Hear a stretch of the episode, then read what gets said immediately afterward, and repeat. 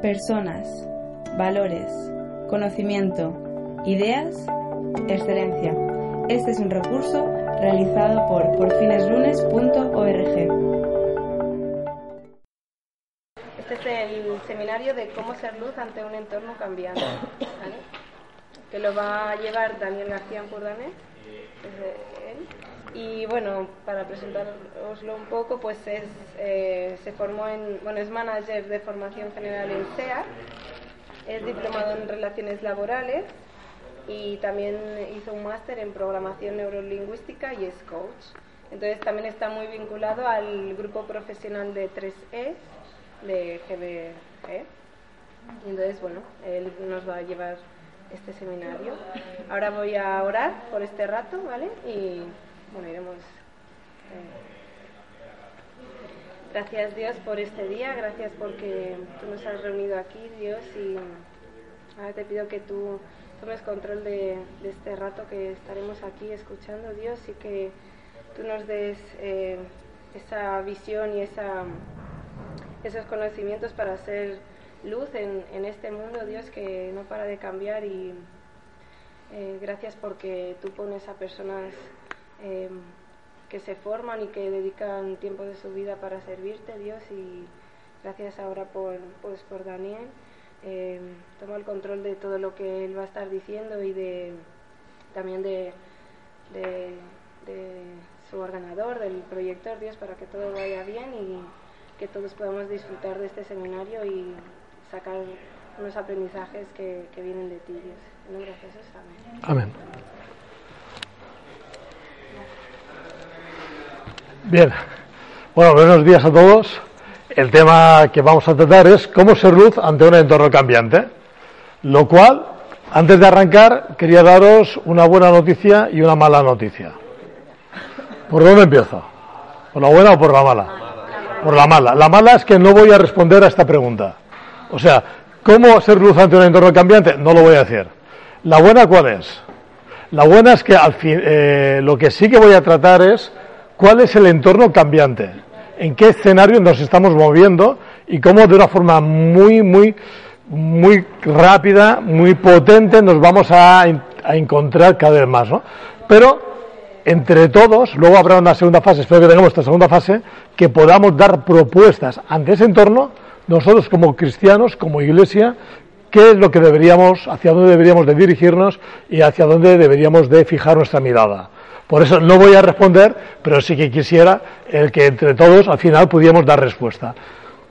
¿Cómo ser luz ante un entorno cambiante? En otro contexto se diría, ¿cómo ser luz ante un entorno buca? ¿Alguien de vosotros sabe lo que es un entorno buca? ¿Lo ha oído? Bien, el entorno buca tiene que ver con todo aquello que es volátil, incierto, complejo y ambiguo. Es un acrónimo que es un concepto inventado por el ejército norteamericano y que ellos quisieron eh, de alguna manera contemplar a partir de los años 90 cuál era el escenario en que el, el mundo se iba a mover. Y de ser un entorno hasta ahora estable, en la que no es complejo, en la que todo es predecible, estamos pasando ahora a un entorno nuevo totalmente distinto. De tal manera que lo que uno se encuentra es que hay un horizonte, hay un nuevo contexto que nos vamos a introducir, que nos vamos a encontrar y que no sabemos bien bien esto hacia dónde va a ir.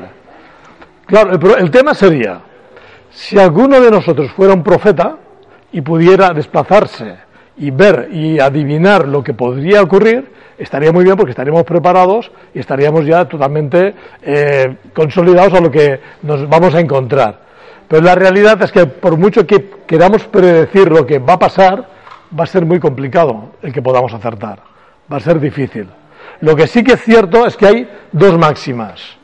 Una es que esto ya está ya, no es que nos va a venir, ya ha venido.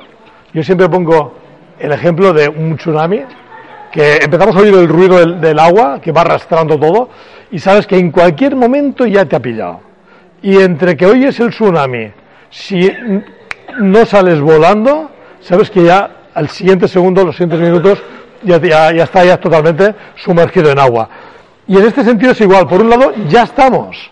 Y lo vais a ver. Y os voy a pasar innumerables foto, fotos de recortes de periódico que constantemente nos bombardean. Eso por un lado. Y en segundo lugar, que es algo tan cambiante, es tan disruptivo el cambio, el cambio no afecta a una tecnología, el, cambio no afecta a un sector determinado, sino que afecta a todo y a todas las tecnologías. Y de eso vamos a ver. De tal manera que el entorno es que lo que era válido para ayer, para hoy ya no lo es, o para mañana el contexto va a ser totalmente distinto. Sé que tengo poco tiempo, yo le he dicho, ¿tu nombre es? Marta. Marta, he dicho, Marta, cuando pase 50 minutos tú me avisas, porque si no, les voy a pegar una paliza que no me van a aguantar más y, ni me van a saludar al resto del retiro, ¿no? Por lo tanto, cuando pasen 50 minutos, cualquiera, si Marta no se acuerda, me levantáis la mano y todos ya hacemos una pausa, ¿no? Si voy muy rápido, porque hay mucho tema por en medio, también me avisáis. La ventaja de un grupo pequeño es que hay cierta flexibilidad. Yo recuerdo, yo no sé, aquí los que somos más de cierta edad que apunta un poco canas, eh, teníamos yo al menos esa reflexión. Cuando llegué al año 2000, 2000, ¿yo cómo estaré? estaré? Eh, ¿Tendré pareja y estaré casado sí o no? ¿Tendré un hijo, dos hijos? A nivel profesional me dedicaré a aquello, al otro. Y recuerdo que aparte de esto era, eh, ¿dispondremos de coches autónomos? Bueno, ya sabéis que Google lanzó el primer coche autónomo, todas las marcas ya estamos ya con coches autónomos y dentro de 10-15 años será algo bastante habitual. Pero no solamente esto, sino que además ahora ya tenemos coches voladores. Airbus ya ha lanzado una propuesta, Japón quiere en 3 o 4 años lanzar taxis voladores y es algo que ya no nos pilla sorpresa. Por cierto, alguna presentación, esto lo hice hace 4 años, Rubén lo en 3E, parecía como muy novedoso. Ahora ya el tsunami ya nos llega, ya nos está mojando. ¿no? ¿Existirían robots? Me planteaba. Robots humanoides, en forma humana. ahora ya no solamente nos planteamos, es que nos van a quitar el trabajo. Eh, van a estar eh, eh, sustituyéndonos a nosotros. Estará dentro de un contexto y participando en una red de inteligencia artificial que va a ir más allá de lo que es propiamente un robot. Pues por ahí apuntan los tiros, ¿no? Me acuerdo de las películas de ciencia ficción que había el típico actor que intercambiaba y se comunicaba en la tele. Nosotros teníamos una tele que era la manera de poder ver las películas, las noticias, la publicidad, pero no era, no era un intercomunicador. Pero ahora ya lo tenemos claro. Entras a Internet, el Skype, y tú te relacionas con cualquiera al segundo y al momento. ¿no? Pero la pregunta es, ¿nos podemos comunicar por telepatía? Ya estamos, y hay universidades que lo están trabajando. Por lo tanto, ya no es ciencia ficción, eso ya también empieza a ser realidad. Con ello, ¿qué quiero decir? ¿Alguien puede leer la frase? Como somos un grupo pequeño, me gustaría también que tuviera vuestra participación. ¿Alguien lo puede leer, esta frase? No estamos en una época de cambio, sino en un cambio de época. Exactamente. ¿Y esto qué significa? Que las reglas han cambiado. Que lo que hace 10, 15 años creíamos que era lo normal y que ahora todavía pensamos que esto vale para el día de hoy, eso ya no es así. Y que lo que para nosotros era algo que era inamovible, ahora es cuestionable. Y no solamente las reglas han cambiado, sino nuestra manera de vivir deberá de cambiar. Y no podemos arraigarnos a lo de antes. Es que no funciona. En el mundo de la empresa te das cuenta que los procesos cambian, los enfoques cambian, y o te renuevas o dentro de dos días tienes un problema. ¿no? Pero sí va a ser un contexto social, un contexto eh, eh, no solamente social, sino laboral, político, y que llegará a afectar también a la vida familiar, a la persona y al ser, ¿no? Y lo vamos a ver de qué manera. Por lo tanto, ¿cómo podemos saber que realmente esto está cambiando? Bien, hay tendencias, hay señales, hay cosas que de alguna manera están aisladas, pero que si tenemos la virtud de agruparlas y darle un formato, nos damos cuenta que la cosa pinta un poco peculiar que cuando los oímos de una forma salteada, tienes la sensación que, bueno, vale, bien, pero cuando las juntas, entonces ves el cuadro de una forma muy nítida, la ves muy clara y entonces te percatas de cuál es el mensaje que hay detrás de ese cuadro. ¿Cuáles son las tendencias? Si me más o menos todas, necesitaría dos horas tranquilamente de, trabajarlo con vosotros. No va a ser así, mencionaré alguna. Una de ellas, eh, a nivel de la población. Fijaros, en el año 1827 tenía, eh, en el globo terráqueo había, había una población de unos mil millones de habitantes. Pasaron 100 años llegamos a 2.000 millones de habitantes. Pasaron 30, 40 años, en 1960 ya son 3.000 millones de habitantes. Hoy en día creo que estamos a unos 7.200 millones de habitantes. Y para el año 2050 se pronostica que seremos unos 9.000, 9.000 y pico millones de habitantes. La población está cada vez en constante crecimiento. Por ejemplo, países como Nigeria, que son de 150 millones, pronostican que en 2050 serán 500. Será la tercera o cuarta población más poblada. Estamos hablando de que las ciudades será el núcleo donde más se concentrará la población. Un 70%, o 80% de la población estará en las grandes ciudades. Y además, cada año, eh, cada tres días y medio, nacen un millón de personas nuevas. Este es el ritmo que nos vamos a encontrar. Hay cosas que no pueden ser igual. No vamos a entrar en tema medio ambiente, no vamos a entrar en tema de, de la alimentación porque es que no nos daría tiempo, ¿no? La cuarta revolución industrial, de ahí que podemos decir que no solamente es lo que decía antes un cambio en las tecnologías, sino va a ser un cambio de era, afecta a todo el mundo. Yo recuerdo que hace años era predecible los cambios de futuro. Para mí, pues yo cuando tenía 15, 16, 17 años, yo sabía que tarde o temprano entraríamos en la comunidad europea. Era predecible además que seguramente podríamos tener una moneda única si estábamos en la Unión Europea. Había cosas que más o menos lo intuías. Pero ahora, con todo lo que viene, ¿hacia dónde vamos? ¿Cómo será el mercado laboral dentro, no de 10 o 15 años, dentro de 3 o 4 años? ¿Cómo será eh, el concepto de la familia que está en dos o tres años ha evolucionado, que no es nuestro concepto de familia, ha evolucionado muchísimo? ¿Hacia dónde deriva la sociedad? Es el entorno en el que nosotros vamos a tener que ser sal y luz. Pero ¿cuál es el entorno en el que nos movemos? ¿Cuál es la característica principal? Yo cuando entré en SEAT, hace ya unos cuantos años, llevo 40 años casi, cuando entré en SEAT, la típica oficina que me encontraba era algo parecido a esto. No sé si os suena o no. Bien, ¿cómo vamos evolucionando?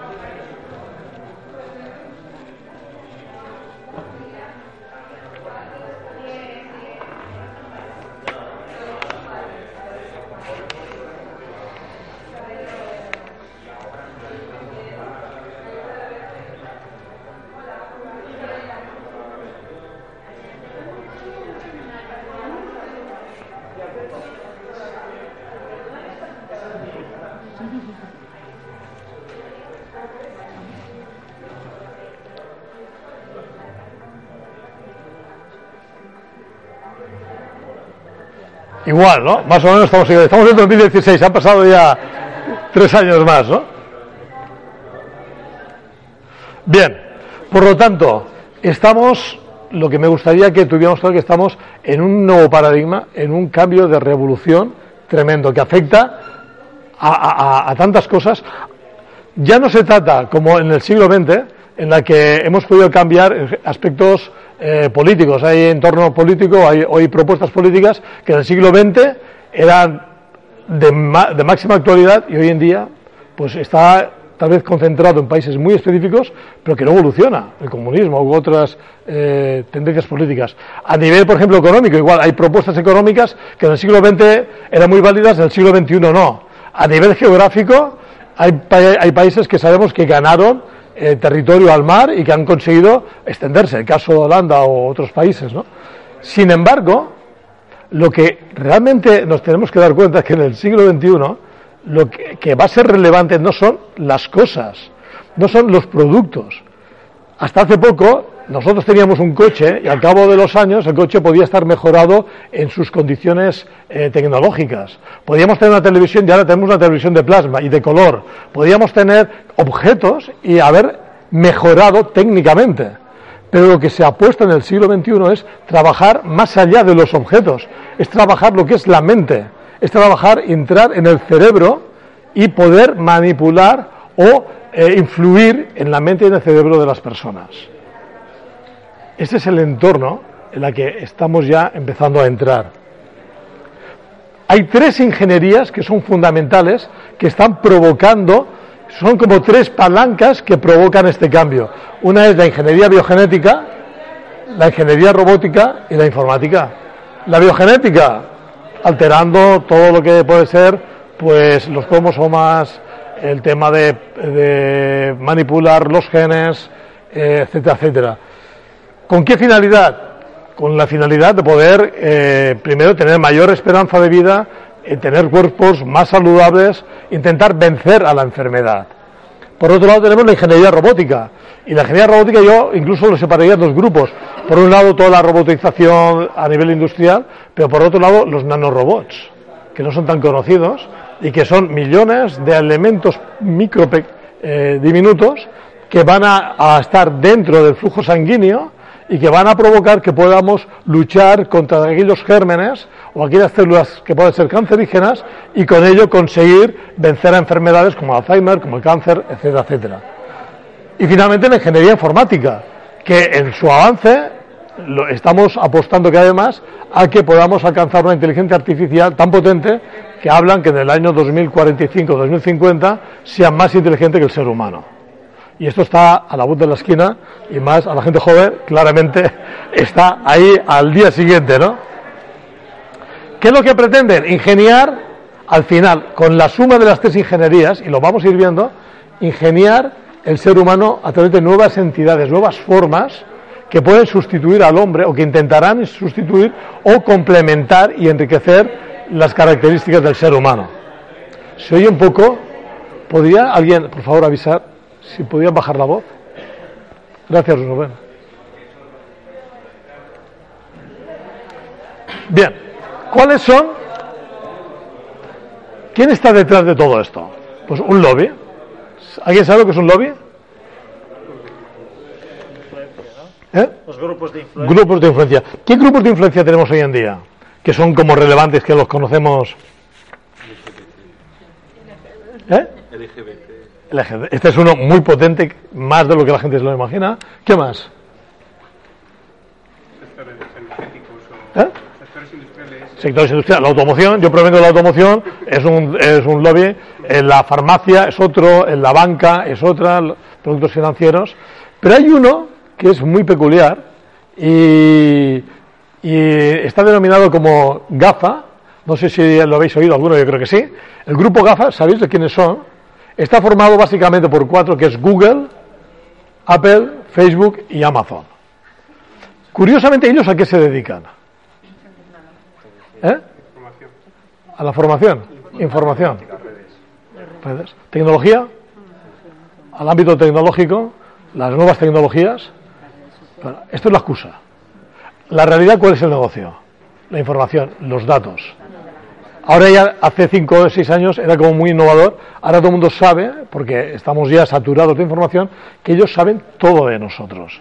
Tienen toda la información. Y con estos datos, el ámbito de negocio es brutal.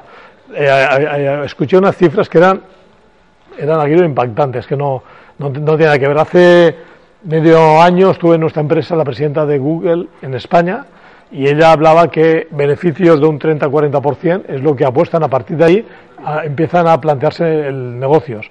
Lo que es un ámbito de un 5-10% es que ni se molestan, es algo que no, no les interesa. Para que os hagáis una idea, el sector automoción nos movemos entre un 2-3% o en las buenas marcas 7, 8 un 10%, pero en ninguna manera llegamos al 30% de ámbito de negocios, es, es increíble, ¿no? ¿Y ellos qué es lo que tienen? Pasta tiene dinero a raudales. Los, eh, las cinco empresas más relevantes son precisamente del grupo GAFA. De tal manera que tanto, por ejemplo, Apple por su cuenta, o Google, o ya incluso ahora Amazon, su valor bursátil es superior a la suma del valor bursátil del sector de automoción. O sea, cualquiera de ellas en un momento hace un golpe de bolsa, podía comprar todas las marcas del sector de automoción y ser propietaria de ellas. Lo que pasa es que no le interesa. ¿Para qué? Para un margen de un 5 o 10% no le interesa. Prefiere crear productos para que el sector de automoción les compre y aún tener mucho más beneficio. ¿Pero qué carecen? ¿Cómo se llama el presidente de Facebook? ¿Qué edad tiene? 30 Es súper joven, súper millonario. Y ellos, ¿qué es lo que tienen? Pasta. Tienen pasta a raudales. ¿Qué es lo que no tienen? ¿Qué es lo que carecen? tienen personas, ¿no? no tiene, o sea, o, es un grupo, no puede ser una sola persona. Ellos son un grupo, pero ellos lo que no tienen es tiempo. Ellos saben que, como todos los mortales, que un día el tiempo lo perderemos. ¿Qué es lo que están haciendo? Curiosamente, tanto Google como Apple, como ahora también Amazon, lo que están haciendo es crear empresas dentro de su ámbito, dentro de su consorcio, también orientados a la sanidad. Por ejemplo, en el caso de Google, Google y Apple, eh, hicieron una colaboración, una joint venture, y crearon la empresa Calico, California Life Corporation. en tres años invirtieron unos 1.500 millones y esta empresa de lo que se dedica es intentar cómo vencer el envejecimiento del ser humano. Es decir, intentar conseguir la eterna juventud, o dicho de manera, que el ser humano no llegue nunca a morir, a fallecer, ¿no? Por lo tanto, ellos están ahora trabajando de una forma muy, muy arduamente de ver de qué manera pueden conseguir que la gente tenga una esperanza de vida mucho más larga, pero en condiciones. O sea, a mí si me dicen, tú vas a vivir 300 años, pero desde los 70 estoy ya que no me aguanto, pues yo no sé si me va a salir a cuenta. Pero si resulta que tengo 223 años y aparezco igual, pues con uno de los que estáis aquí, pues igual sí que es interesante, ¿no? Porque todavía tengo fuerza, vigor y ganas de poder vivir y poder disfrutar. Y si además tengo pasta, como ellos tienen, pues mucho mejor, ¿no? Esta es la idea. Ahí es donde ellos están trabajando. ¿Quién los controla?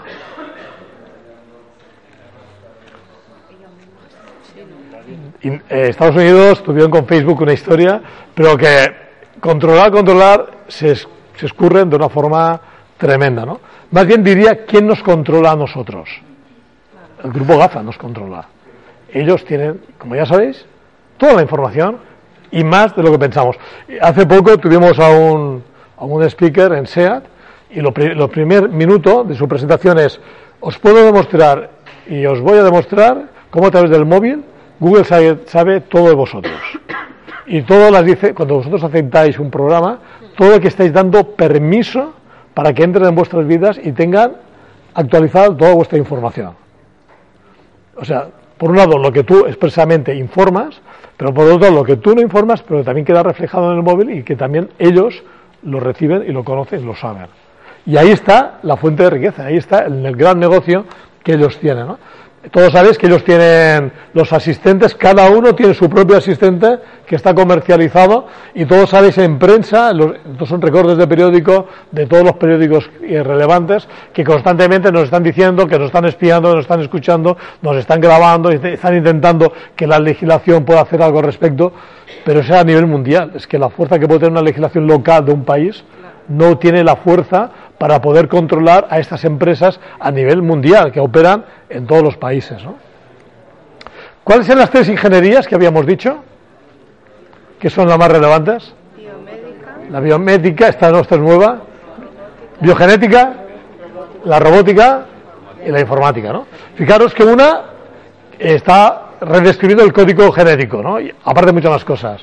La segunda está ya trabajando, ya es presente el transhumanismo también lo diremos. Y la tercera está trabajando ya en la creación de la singularidad. La singularidad es el punto en el cual ya la, la máquina es más inteligente que el hombre. Respecto a la primera, ¿hacia dónde apunta? Bien, hace en el año 2008 un grupo de científicos, entre ellos un japonés, que ganó un premio Nobel, que ellos consiguieron, descubrieron que había una medusa que tenía un color verde fluorescente en el Pacífico y consiguieron sacar ese gen para poder luego aplicarlo en la, en la parte médica para ayudar en la investigación contra algunas enfermedades. ¿Qué es lo que hicieron? Pues uno de los experimentos era incorporar ese gen en, un mono. ¿Qué consiguieron? Pues un mono color verde fluorescente. Lo fácil, la pregunta sencilla y fácil es, si lo hacen un mono, ¿lo podrían hacerlo con nosotros? Está claro que sí. Si alguien se presta voluntario ser de color verde fluorescente, que me lo diga y intentaré localizar y le paso los datos. Pero es algo que ya lo tenemos ahí, ¿no? Es más, hace eh, también en otra universidad cogieron eh, y también manipularon el gen de, un ratón, consiguiendo que el ratón cuando veía un gato, en vez de asustarse y salir corriendo, se enfrentara al gato. El gato todavía creo que está en manos de psicólogos para ver qué es lo que le pasa, porque no entiende qué es lo que le ha pasado, ¿no? va en contra natura. Es aquella manera de empezar a jugar para ver eso, cómo podemos ir evolucionando y luego aplicarlo en, el ser humano. Hay una pregunta que salió muy hace muy poco tiempo en los periódicos y era, ¿editarían los genes de tu hijo antes de que naciera? ¿Sí o no? ¿Sí o no? No, no, gente no. Sí, no, no.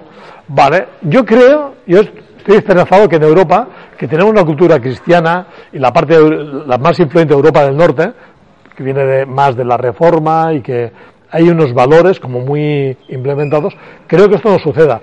Pero los que más están empujando, ¿sabéis quiénes son? Los chinos. Y luego veremos ahora unos artículos de ellos.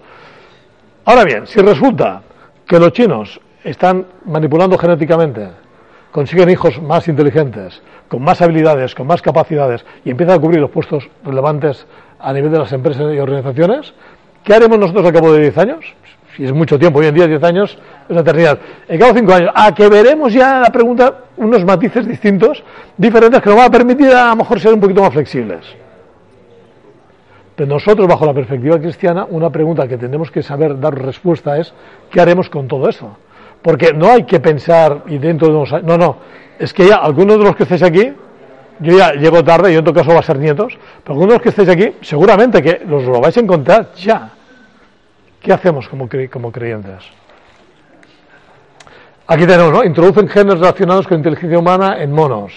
Un embrión híbrido humano-animal un chino también que a través de, un gen, eh, no se ve aquí, modifica genéticamente eh, en el caso de, un bebé. ¿no? De hecho, este, este científico manipuló también los genes de, dos niñas, eh, era Lulu y Nana o algo parecido, las dos, y con ese gen conseguían, eran niñas que tenían el problema del SIDA, por, eh, por, contagio de, la madre y con ese gen que había manipulado provocaba que el SIDA no tuviera influencia en la cadena en la cadena del genoma, ¿no? que no, no, no había la posibilidad de prosperar la enfermedad.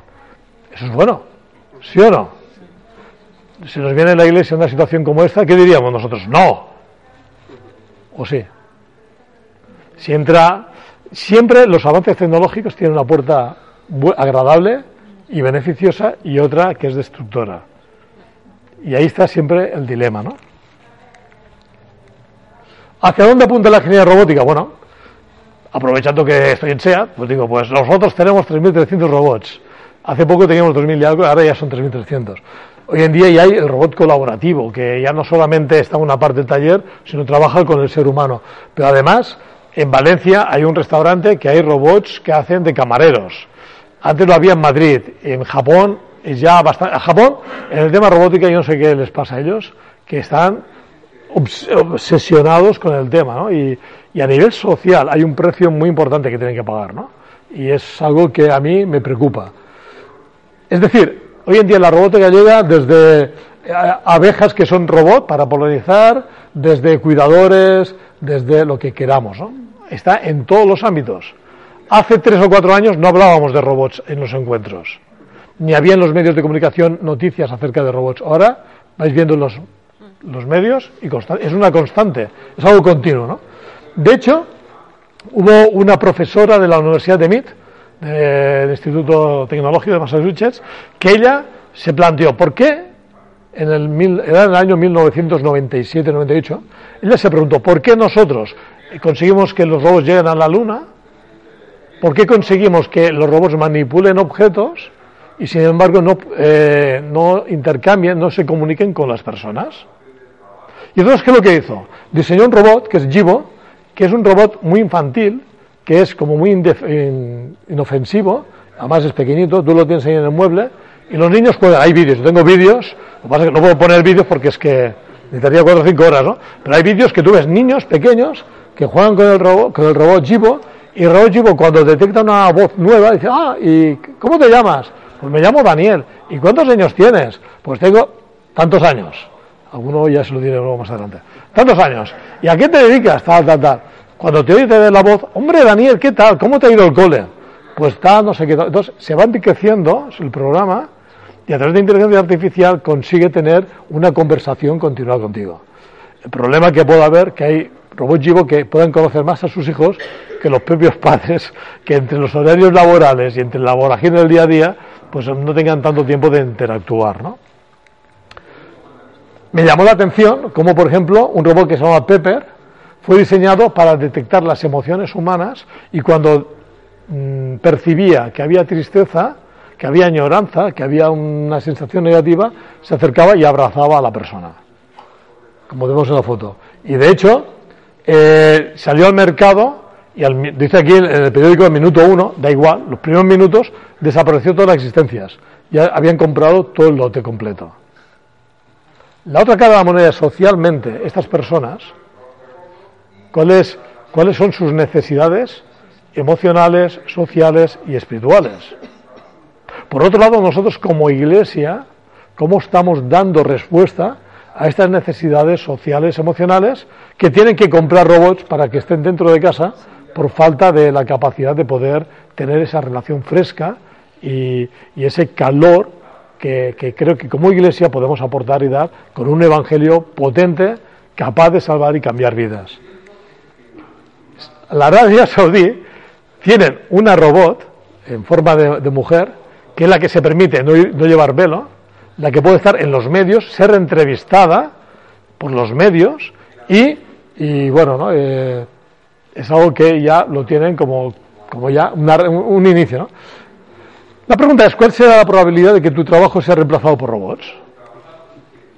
¿Conocéis las 3Ds?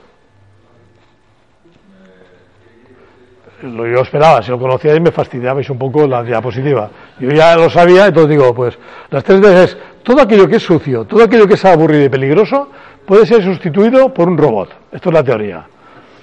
Hasta ahora decían que todo aquello que era un trabajo manual o un trabajo eh, reiterativo y aburrido puede ser sustituido por un robot. Bien, ¿es así? Bien, bien, bien no es así. China, por ejemplo, tiene al presentador que es un robot de un canal de televisión. ¿Hay aquí alguien que sea del ámbito de la información? ¿Sí? ¿Tú? Ah, pensé que ya había levantado la mano. Bien, pues los que sean, hay un grupo de comunicación, ¿no? Pues ya pueden empezar a moverse porque aquí va a haber un problema. ¿Hay abogados o del ámbito jurídico aquí presentes? ¿Sí? ¿Podéis levantar la mano? ¿Aquí hay varios? Bueno, que sepáis que también hay robots que dicen que pueden sustituir a los letrados. Y aquí dice, bueno, no puede ser. Bueno, no puede ser relativamente. Un gabinete jurídico mediano, ¿cuántos abogados pueden trabajar? Más o menos.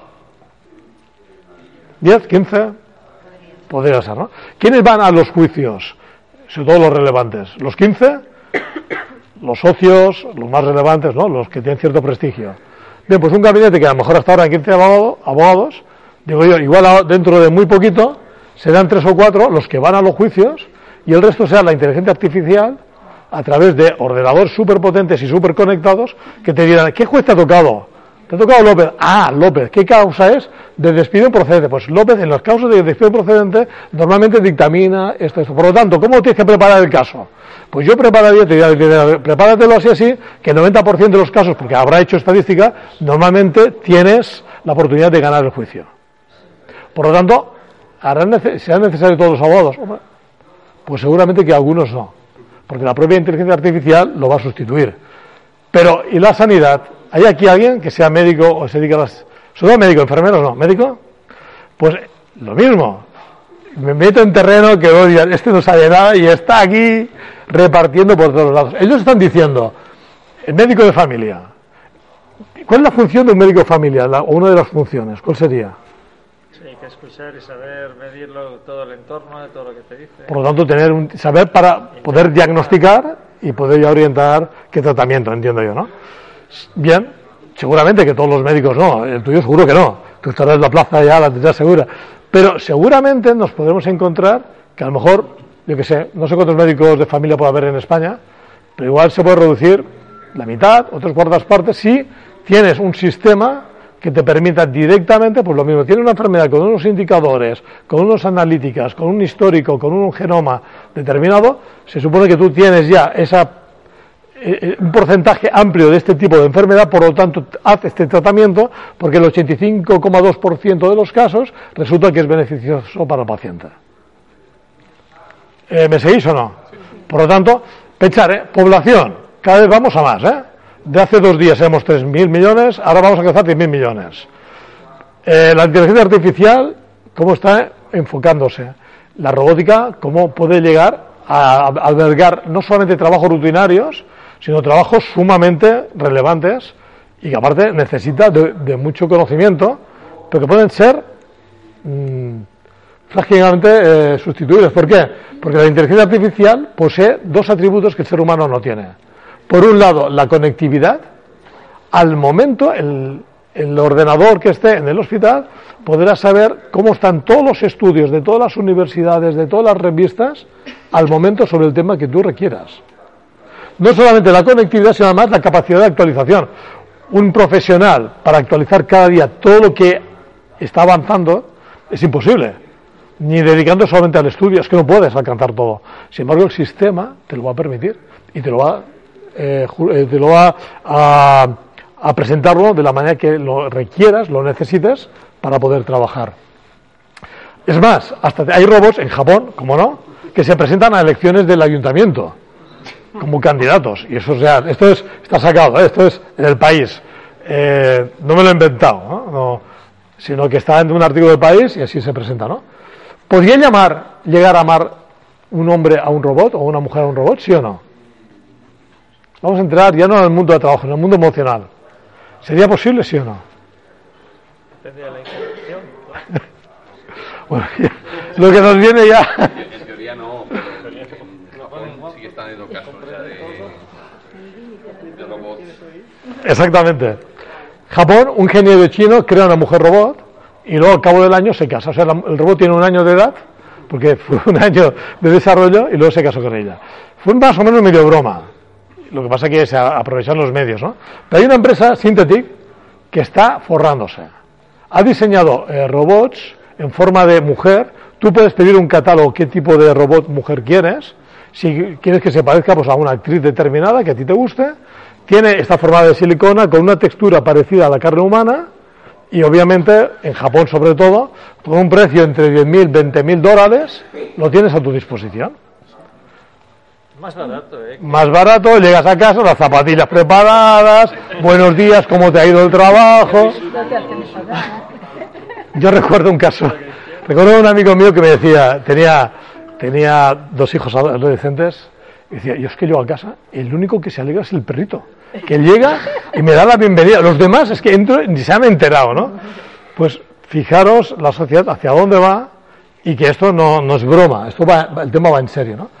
Pero luego está en otro ámbito de la robótica, los nanorobots, en la cual, eh, por ejemplo, la Universidad de Arizona están trabajando para poder curar el cáncer.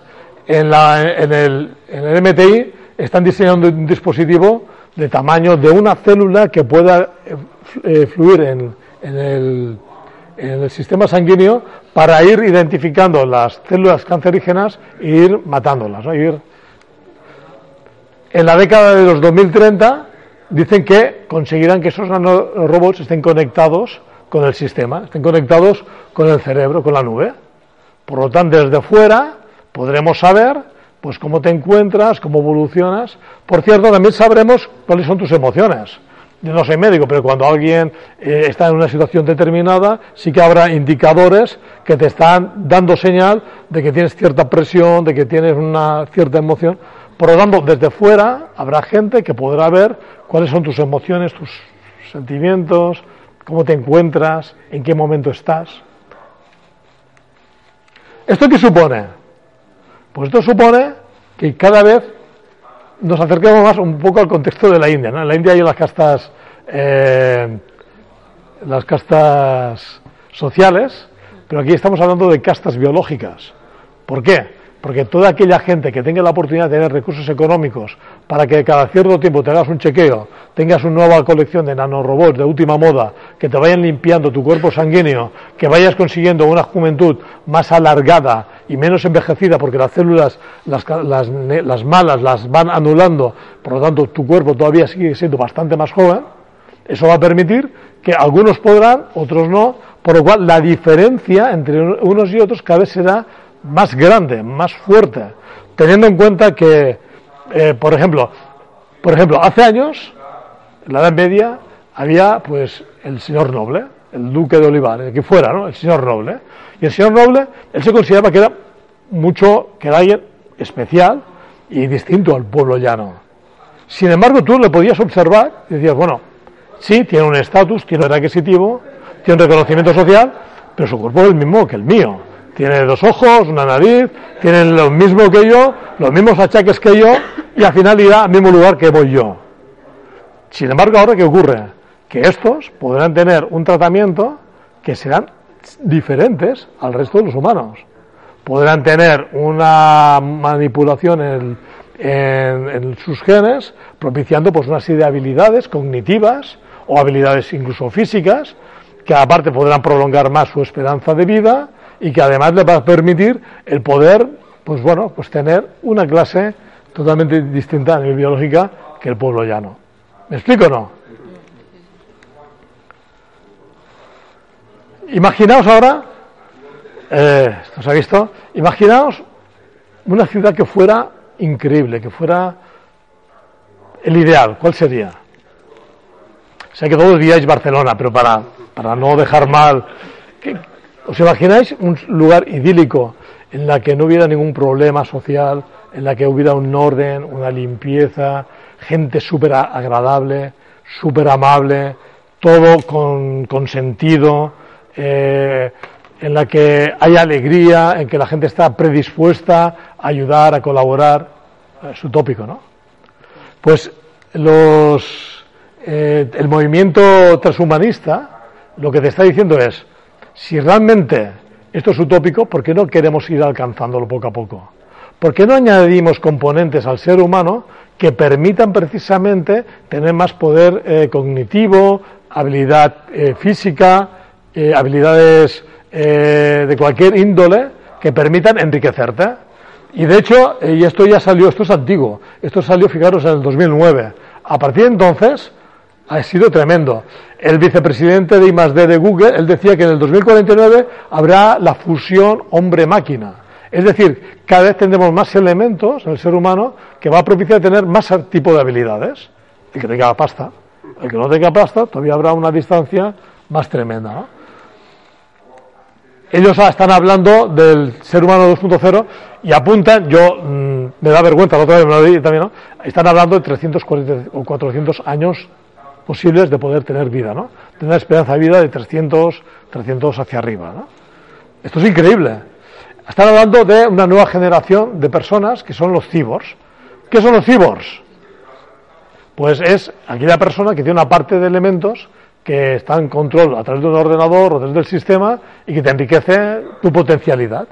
De hecho, eh, el primero de los cyborgs es un inglés, Nick Harbison, él es un artista y él consigue a través de esta antena incorporada, él consigue detectar el sonido de los colores, que ya el tema ya se lo trae, pero no detecta él los colores por un problema físico que tiene y es capaz de detectar el sonido de los colores. Mm, Hasta ahí puedo leer, no soy capaz de explicarlo más.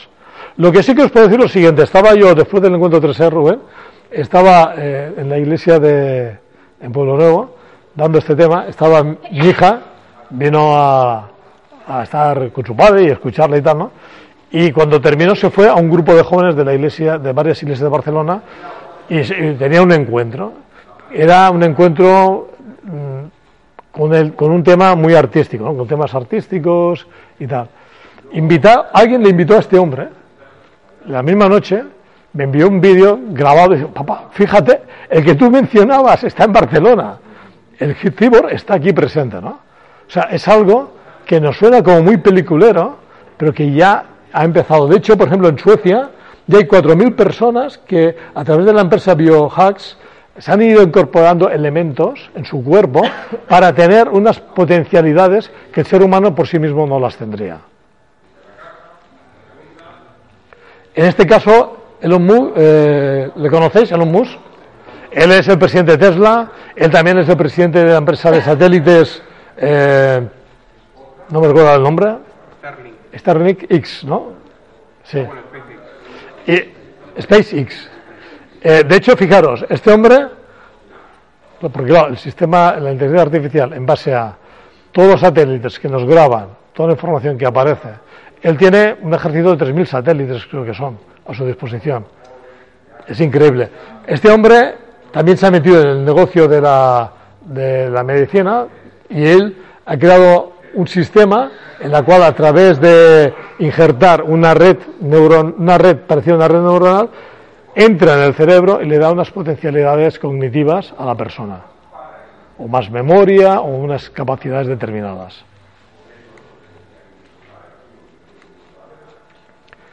Aquí tenemos a otro cibor, que es este hombre de aquí, le llaman el capitán cibor, es un inglés, y él ha conseguido en primer lugar, lo primero que hizo fue injertarse en la piel un sistema en el cual cuando él entraba y salía en los despachos o en su casa, provocaba ya que se encendiera pues la luz o la calefacción o lo que fuera. ¿no?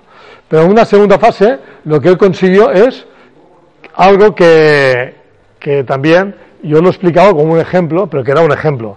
Y es que él, eh, en una universidad en Estados Unidos, eh, consiguió eh, a través de la mente y a través de, de, la energía neuronal provocar que, otra, que otro brazo suyo que estaba en Inglaterra hiciera unas, unos trabajos determinados. Él desde Nueva York, creo que era, estaba ordenando por la mente y el otro brazo que él tenía en Inglaterra hiciera los movimientos que él con la mente estaba pensando. De tal manera que ya tenía tres brazos, los dos suyos en Nueva York y un brazo biónico que estaba en Inglaterra. Eso es tremendo. ¿Cuál es la finalidad? Convertirnos en superhéroes. Los superhéroes que ahora están tan de moda en el cine y que los vemos, pues bueno, el paso es, si tú haces esto, si conseguimos eh, ya desde pequeñitos injertar genomas que nos permitan enriquecer un, un conocimiento determinado, si además te injertas ya de maduro y eres un cibor, o si además, y además y vas sumando, vas sumando, ya un momento que nos convertimos en cierto héroe. Y ahí estaba un poco la historia que, que, yo comentaba. ¿Quién de nosotros no ha conocido a alguien que le han tenido que imputar un brazo o una pierna por un accidente? Y normalmente, ¿qué es lo que ha ocurrido? Que siempre hay una prótesis que te permite un poco sustituir a esa parte del cuerpo que ya no, no está contigo para suplir y para poder conseguir cierta movilidad. Pero ¿qué es lo que ocurre? Que eso es lo mismo pues, que, los móviles. Antiguamente teníamos unos móviles que eran unas cajas tremendas y cada año se va mejorando. De tal manera que estos cuerpos también cada año se van mejorando y va a permitir, en primer lugar, que si tienes dos, a través de la fuerza neuronal tú puedes conseguir mover un tercero, ¿no?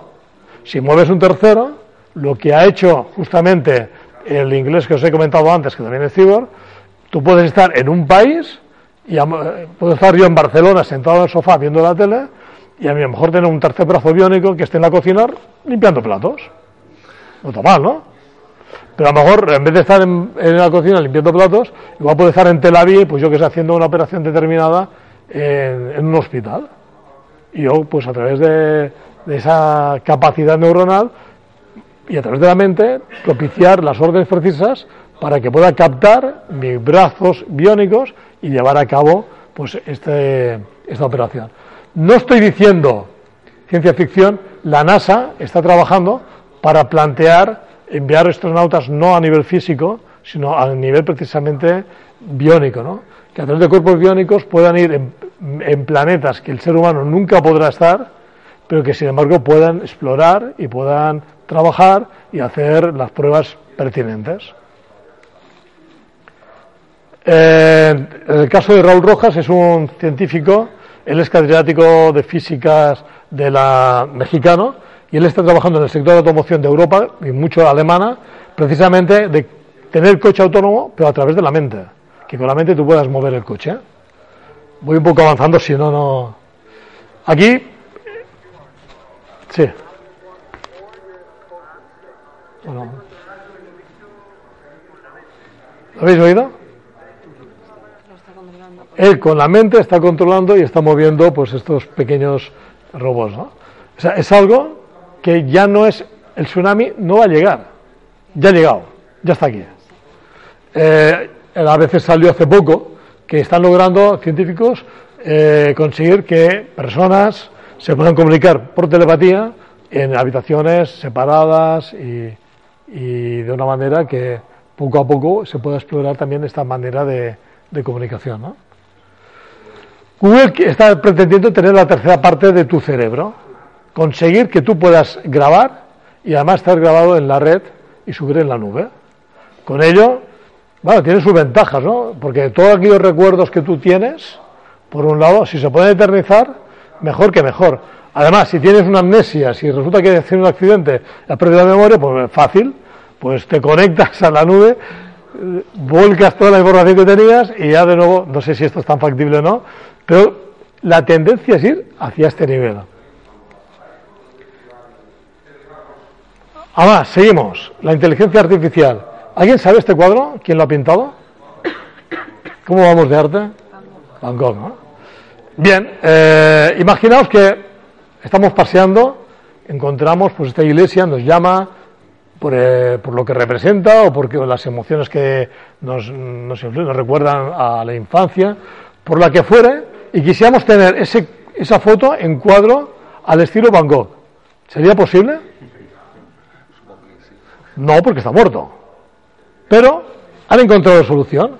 Y es que a través de Machine Learning, a través de la inteligencia artificial, se puede, se puede eh, llevar a cabo obras de arte al estilo del autor que nosotros quisiéramos.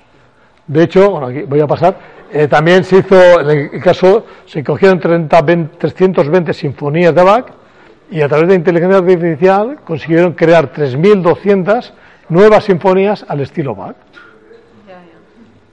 Lo cual, fijaros que la inteligencia artificial no solamente va a la parte mecánica, a la parte científica, sino que ha entrado en el arte. Nosotros decíamos, hay cosas que la robótica nunca llegará, el arte. Ha llegado, ha llegado en la pintura, en la música, en cualquier ámbito puede llegar, ¿no? Es cuestión de tiempo. Es más, yo no sé cuántos de vosotros en un momento dado habéis tenido pareja y habéis roto y ahora no, ya.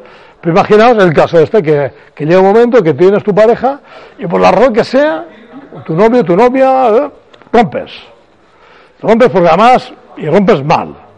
Romper bien nunca suele ocurrir, ¿no? Se rompe mal. Se rompe mal y entonces, ¿qué es lo que hace? Pues la inteligencia artificial te dice, oye, mira, como es un impresentable, el chico este es un impresentable, como sabemos cosas de él, vamos a hacer una canción que mencione cosas de él concretas y además vamos a componer una canción específica para que la podamos cantar. Eso ya es factible. Entonces te sale el nuevo disco y le pones verde, rojo, azul, de todos los colores, eh, para que aprenda y para que otra vez se comporte mejor. ¿no? ¿Qué implica la robótica y la singularidad? Pues esto, ¿no? que entre el año 29 y 45 llegará ese momento en el cual su capacidad va a ser superior a la del hombre, que habrá más computadores, transistores que neuronas pueda tener nuestro cerebro para poder operar. Dimitri Iskov es, también salió en la prensa, es un multimillonario y él está trabajando con la idea de crear un avatar que tiene la misma forma que tiene él y que la idea es que al final su mente esté copiado y grabado en, la, el avatar y a prolongar su vida eterna. Estamos ya hablando ya no al ser humano 2.0, sino al ser humano 3.0. Es decir, que el ser humano no solamente tenga una esperanza de vida de 200 años, 300, lo que sea, sino que pueda llegar a ser eterna. Esta es un poco la idea, ¿no? ¿Cuál es la idea? Que el cuerpo muera, pero que la mente siga viviendo en otro soporte, que sería en este caso. ¿Qué? Tres minutos. Corto, rápido. Bien, ¿a quién le suena Black Mirror? ¿Os acordáis? Hay una serie concreta, esta concreta, que es curioso porque es el caso de una, pareja, se llevan muy bien, el marido muere de accidente, ¿os acordáis? Y entonces, ¿qué es lo que ocurre? Que ella está triste, eh, aparte de una pareja idílica, estaban enamorados. ¿Qué sucede? Que una amiga suya le dice, bueno, pero eso tiene solución. ¿Y cómo que tiene solución? Sí, tiene solución. Lo que puedes hacer es entrar en la red, vuelca en la red todo lo que tú tengas de él y verás que puedas seguir comunicándote con él. Y eso es verdad.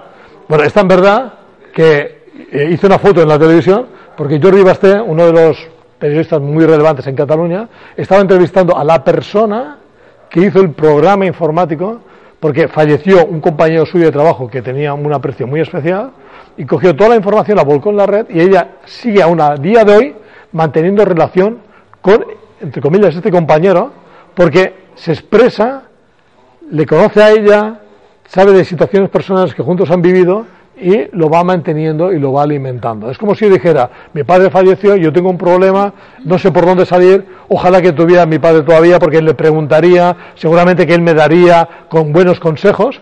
Voy, entro en internet, busco a mi padre y mi padre dice, hombre, Daniel, ¿pero qué te pasa? No, es que fíjate, el trabajo está... Hombre, ¿tú no te acuerdas aquel día que estuvimos en la montaña subiendo el pico no sé qué? Y entonces aparece la foto los dos ahí en el pico, ahí con nuestra banderita y tal. ¿No te acuerdas que hablamos de aquel tema? Y yo te dije que, que lo mejor que tú pues tengas esa paciencia. Eso es fantástico, ¿no? Qué peligroso es. Pero eso ya está. O sea, lo que yo transmitía, tenemos ya a la persona que lo hizo, que lo está haciendo, y de hecho hay empresas startups que están creando negocio para precisamente eso, para que tú puedas seguir en contacto con personas que han fallecido a un nivel tecnológico, no estoy hablando de otros niveles, sino a nivel tecnológico. Tú vuelcas todos los vídeos, vuelcas todo lo que tiene Facebook, todo lo que tiene WhatsApp, todos eh, los correos electrónicos, y el sistema sabe cómo se expresa, qué palabras utilizaba, cómo construía las frases, cómo se dirigía a nivel más personalizado el post humano. Alguien le preguntó, ¿crees que existe Dios al vicepresidente de Google, eh, D+D? Y él dijo, todavía no. ¿Por qué? Porque ellos están con la idea clara de ser capaces de construir vida y vida humana a través de avatares y a través del propio sistema. Alguien dijo, y en este caso el actor que hizo de Terminator, que luego llegó a ser eh, senador, no, llegó a ser eh, gobernador de California, él decía, la ciencia ficción de hoy es la ciencia del mañana. Y es así. Lo que para hace unos años, cuando éramos jóvenes, parecía que era imposible, ahora ya, ya es posible. Uno de los profesores de la Universidad de Singularity University decía, nosotros vamos a ver la muerte de la muerte. Y lo decía con plena convicción. Me acuerdo que lo comentabas que salió una emisora de radio. ¿no? Y todo esto se podrá controlar. Realmente nos podrán sustituir nuestros trabajos. Una de las consultoras más importantes, McKinsey, conjuntamente con la Universidad de Oxford y con el Banco Mundial, ellos prevén que en pocos años habrá entre 400 800 millones de puestos que se van a perder porque van a ser desplazados por la robótica. En otro programa, en la 4, hace dos semanas, decían, eh, un sueldo medio de un camarero en Valencia, de aquí. ¿Qué cobra? Pues 1.025 euros, 14 pagas, 14.350. El robot que tienen aquí en el restaurante en Valencia, ¿Cuánto costó? Entre 3.000 o 5.000 euros. Más el ahorro de no pagar seguridad social ni impuestos. Lo mismo auxiliar de geriatría, ¿no?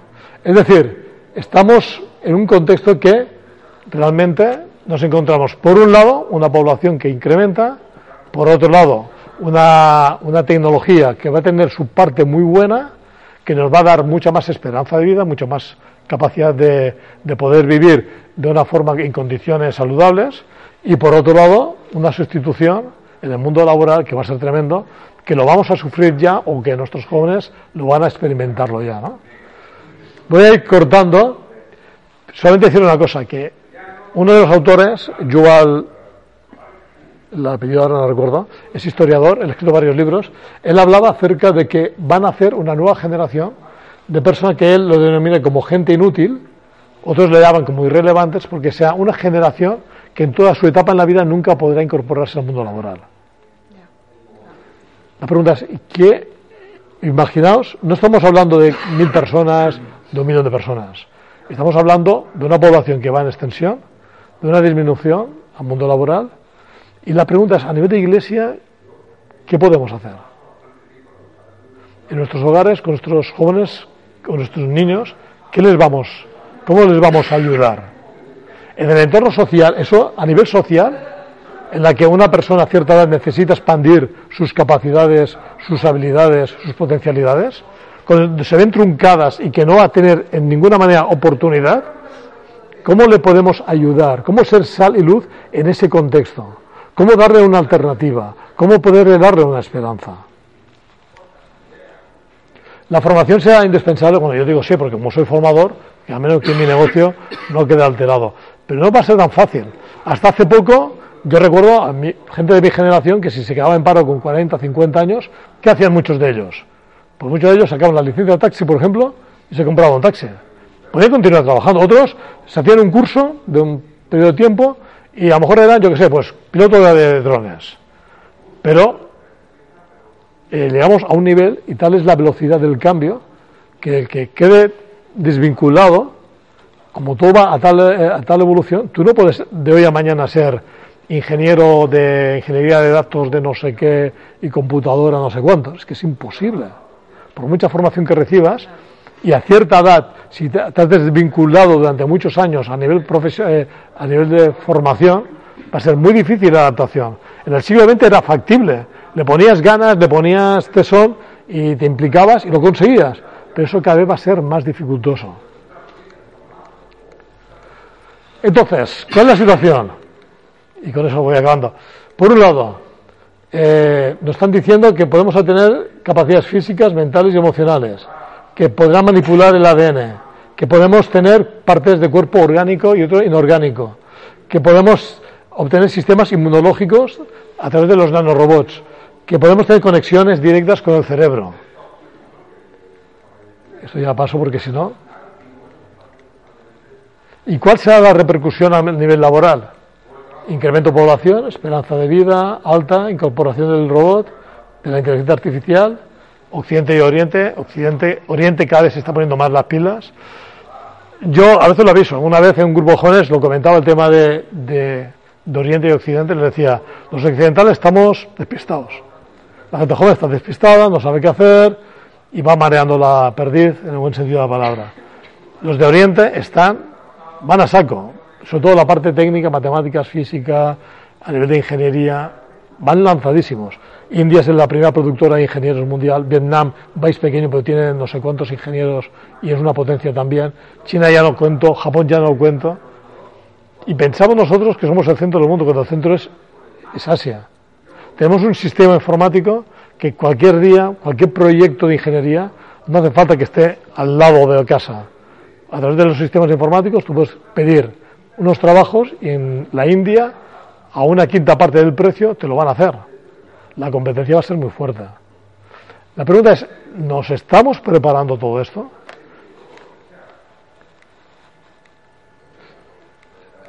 Es que voy dando vuelta porque imaginaos, y con eso voy a terminar, ¿no?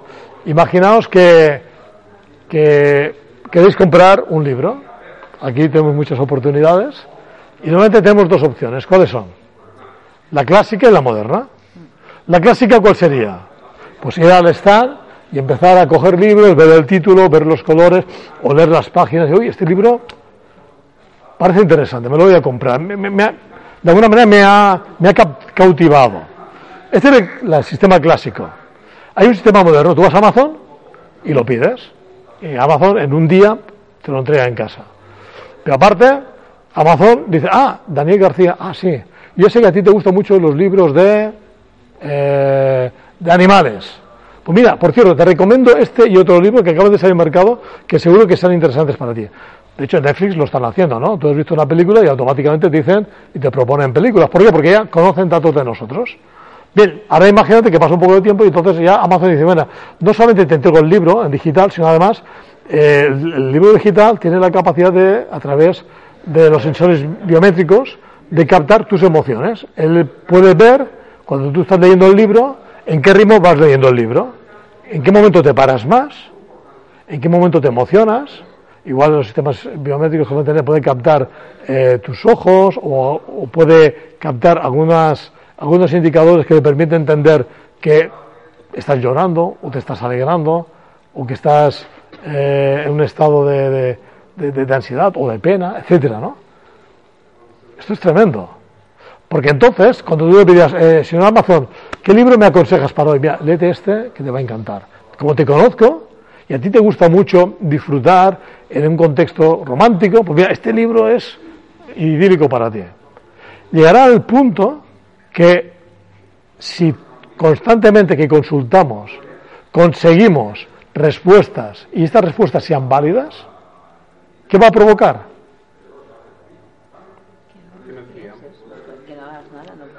Que no pienses, ¿qué más?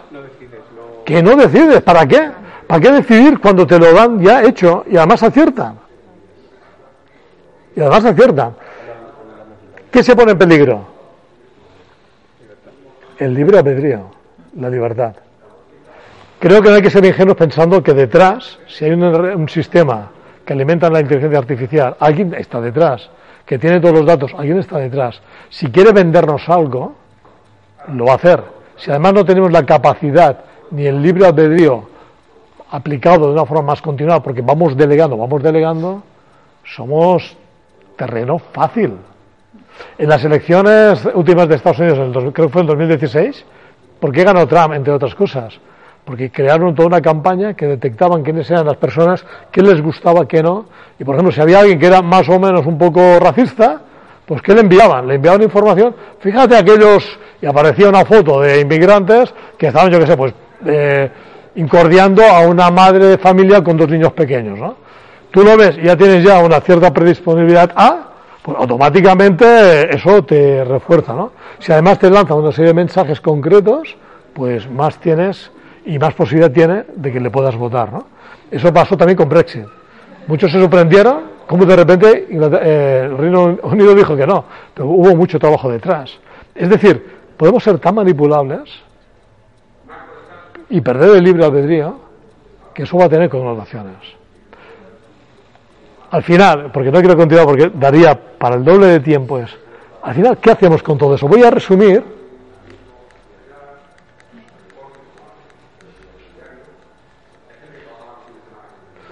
Permitidme esto solamente. China.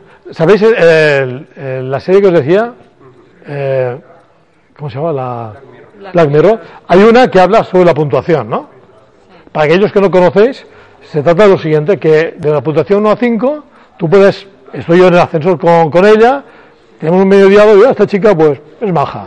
4, coma, le doy y le doy una serie de puntos. Ella tiene una media de 4, pues vale, tiene un 4,2 de media. He incrementado a través de esta interacción pues puntos a favor de ella. Pero luego resulta que estoy con Rubén y digo, tiene barba, ala, pues nada, le quito puntos y pasa del 3,6 a 3,2. ¿Eso qué supone? Pues en China ya lo han hecho. ¿Qué es lo que han hecho en China? Por ejemplo, si tú no cuidas bien los animales, te quitan puntos. Está mal, ¿no? En vez de hacer las necesidades en la calle, si tú no lo limpias, te quitan puntos. Bueno, consideremos la ciudad más limpia. Ahora bien, esto, trampa, trampita, trampa. Porque al final, perdona, os estoy mareando. ¿No está aquí? Al final, ellos están consiguiendo de toda la población saber quién es quién, cuál es el- la nota que tiene socialmente hablando y por lo tanto a qué, tien- a qué va a tener derecho en base a la nota. Eh, de hecho, ya tienen cámaras que no solamente graban eh, las imágenes, sino que también perciben en cada una de las imágenes, cada uno, cuál es su histórico.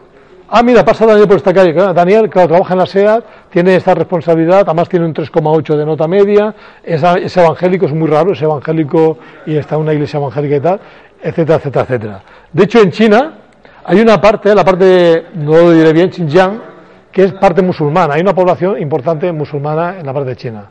¿Qué lo que ha hecho el gobierno chino? Les- con el carnet de puntos les dice, mira, como tú vas a la mezquita, te voy a quitar puntos. Como lees el Corán, te quito puntos. Como llevas estas barbas largas tipo pues el mundo islámico, te voy a quitar puntos. Y como llevas una vestimenta no apropiada, te quito puntos. Los están penalizando. ¿Y qué permiten? Permiten que no puedan acceder según qué restaurantes, según qué clubes sociales, según qué trabajos, según qué viajes. Tú no puedes ir al aeropuerto ir a París porque no te lo han merecido. Los que van a París, a Europa, tienen que tener una media de 4,5. Me lo invento. ¿Es fácil pensar que esto nos puede pasar en dos días a nosotros? La tecnología ya está. Los datos, ya, no, no falta que confesemos que seamos cristianos, es que ya lo saben. ¿Quién no tiene en su móvil la Biblia? Pues ya saben que- quiénes son los lectores de la Biblia. Los tienen identificados. ¿Quiénes saben? Además, Google sabe nuestro recorrido. Los domingos, ¿qué recorrido hacemos? Curiosamente para una iglesia. Este es evangélico. Nos tienen identificados. Por lo tanto, a la que instauren, si esto es instaurado en China, ¿cuánto va a tardar Europa? ¿Cinco años? ¿Diez años? En el trabajo, en vez de tener la evaluación del desempeño, que directamente todos los compañeros, todo el mundo te puntúe cada día, no una vez al año la evaluación del desempeño. ¿Qué pasa si en ese momento el que gobierna es un impresentable que llega un momento que empieza a perseguir a la Iglesia? Ríete del nazismo, ríete de la Inquisición, porque en aquella época lo que no podían controlar era la mente del ser. Podían controlar el físico, nos podían pasar por penurias, pasar hambre, nos podían torturar, pero no podían entrar en la mente. Pero la tecnología de ahora sí que va camino a ello. Y ahí es el, el gran dilema que tenemos.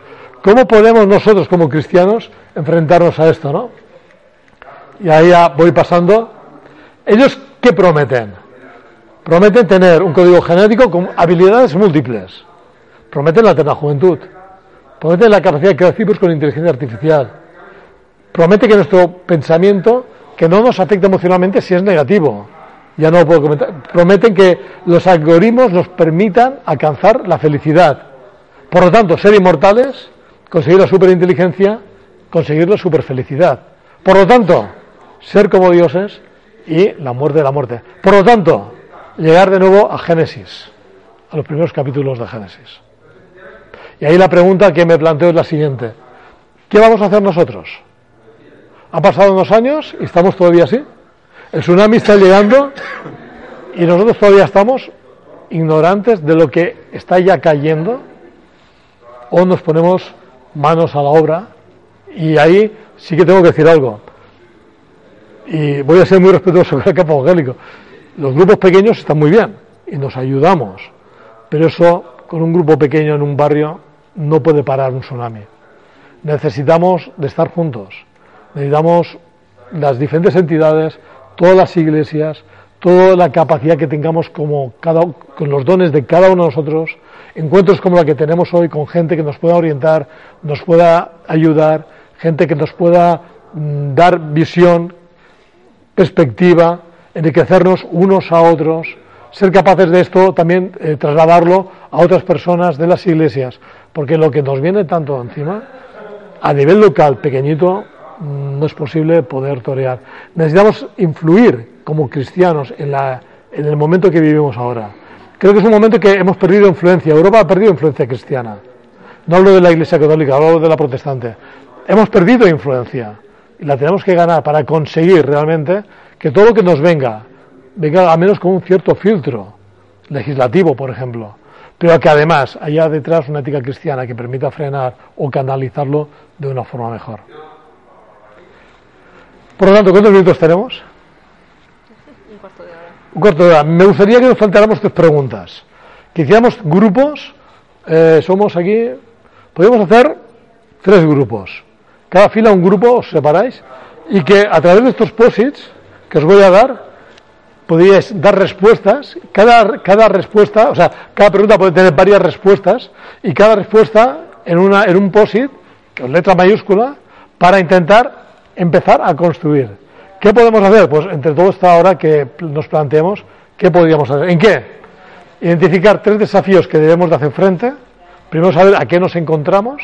En segundo lugar, en qué medida y cómo afectará el trabajo de nuestros jóvenes en nuestras iglesias no el, trabajo de las iglesias, sino el trabajo laboral, ¿qué podemos ayudar? En tercer lugar, ¿qué problemas éticos deberemos de afrontar y dar respuesta?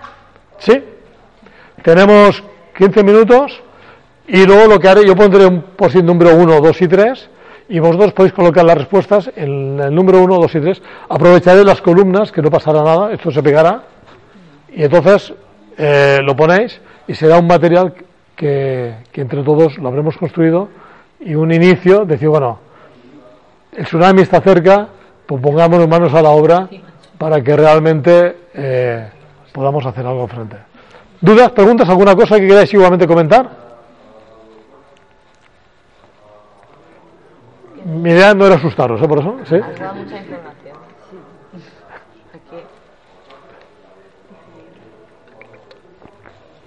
¿Os agrupáis en tres grupos? En la línea tercera, una parte, ¿sí? Iba a hacer una broma. Si estos eh, tan sensibles eh, robots recibirán el Evangelio, si se les podrá predicar, si recibirán esas inquietudes que podemos plantear. Ah, Hay, hay una parte, no, la tengo en la presentación, que es la parte de la tecnoreligión. Hasta hay religiones, tecnologías. ¿eh? Lo que pasa es que ya no quiero entrar porque ya no nos da tiempo. Ya eh, no, no es posible, ¿no? Pero siempre va a pasar por el hecho de que nosotros somos dioses, creamos seres, avatares, y con, con- con cierta conciencia o con programas neuronales o programas informáticos que permiten pensar, tomar decisiones y que fíjate hasta dónde somos capaces de llegar.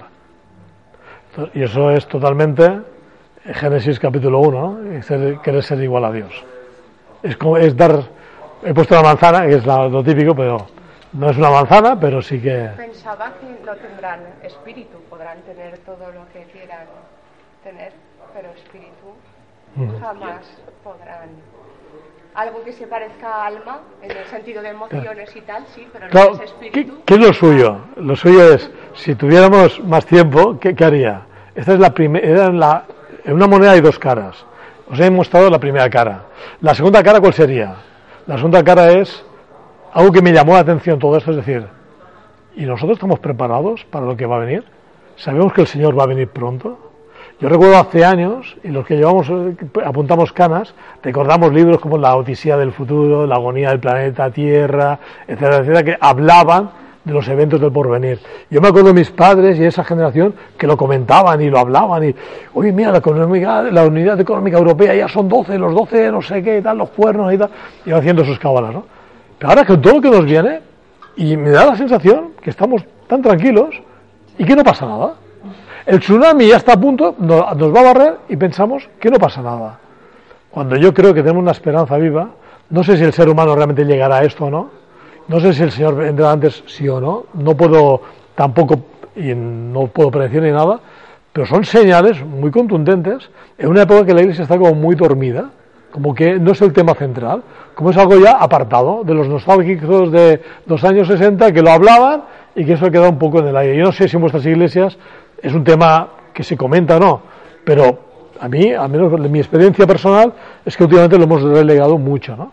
Yo creo que es la segunda parte, es que hay una parte profética que se tiene que cumplir. Y que ahora un anticristo con todas estas herramientas, es que la semana de Daniel, es que es una semana, yo creo que si es una semana, siete días, es que sobran días, porque con los instrumentos que tiene, en dos días nos pillan a todos. No hace falta más tiempo, ¿no? Sí, me recuerda en Apocalipsis, o sea, el profeta de la bestia, ¿no? que deslumbraba a la gente con, con milagros, entre comillas, y parecían milagros, o sea, la gente quedaba totalmente, o sea, Impactado, anonadado. y, y se, cu- se lo creyeron y, y- y- y, bueno, es, es, es esto es lo que nos está pasando. Sí. Yo pensaba que, claro, como la gente se va a quedar sin trabajo, eh, y, y en Apocalipsis, lo que comentaba él, eh, se multiplicará la maldad, que la gente acabará matándose, o, o que necesitará, traba- necesitará comer, necesitará recursos y que la gente se acabará matando. Bueno, ya se están matando ahora. Tú vas en, otros, en otros continentes y esto ya es normal, ¿no? Por otro lado, también te decía, bueno, no podemos ir, permitirme la expresión con una flor delante. O sea, si, si la situación es delicada, pues habrá que a nuestras generaciones jóvenes decir, oye, ponte las pilas, sé consciente de lo que hay a tu alrededor y ayudarles y potenciar también la, la oportunidad de que tengan una perspectiva mucho más abierta que a lo mejor tuvo mi generación, ¿no? que llegabas, yo soy una generación a extinguir, a los 18 años entré en la empresa y si Dios quiere me jubilaré en esta misma empresa. Eso saldré en los telediarios porque esto no no es normal. Pero eso no es, ya no es normal ahora, ¿no? Por lo tanto, yo creo que hay que ayudarles a- y, animarles y darle un sentido, y sobre todo que tenga un sentido espiritual de que detrás, detrás está el Señor.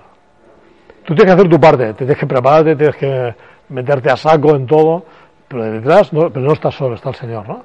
Y Él te va a abrir eh, puertas y tú tienes que estar preparado a ellas. Y a partir de ahí confiar en Él. Pero que es un entorno que la Iglesia tiene que tener una pastoral fuerte. Y a pastoral me refiero a los pastores, sino todos los que tenemos ministerios, también tener este sentido pastoral de, de- misericordia, de ayuda, de aliento. Me hace mucha gracia la palabra exhortar, exhortar los unos a los otros, y quien interpreta exhortar, darle palo. No, no, no sé. No, exhortar significa animar. Al- Literalmente la palabra es anima. Y nosotros tenemos que ser capaces de animar a nuestras generaciones de las iglesias para que para ayudarles a, tirar hacia adelante, ¿no? y hay una parte que es real, ¿no? O sea, no he entrado porque era un punto que si entro, pero Oriente está poniéndose las pilas. Pero de una forma, y países como Vietnam, como, como la India, otros países que no son de primer nivel como China y Japón, ahora ya están a la altura. Entonces no, no podemos ignorarlo, es que esto está así, ¿no? Personas, valores, conocimiento, ideas, excelencia. Este es un recurso realizado por porfineslunes.org.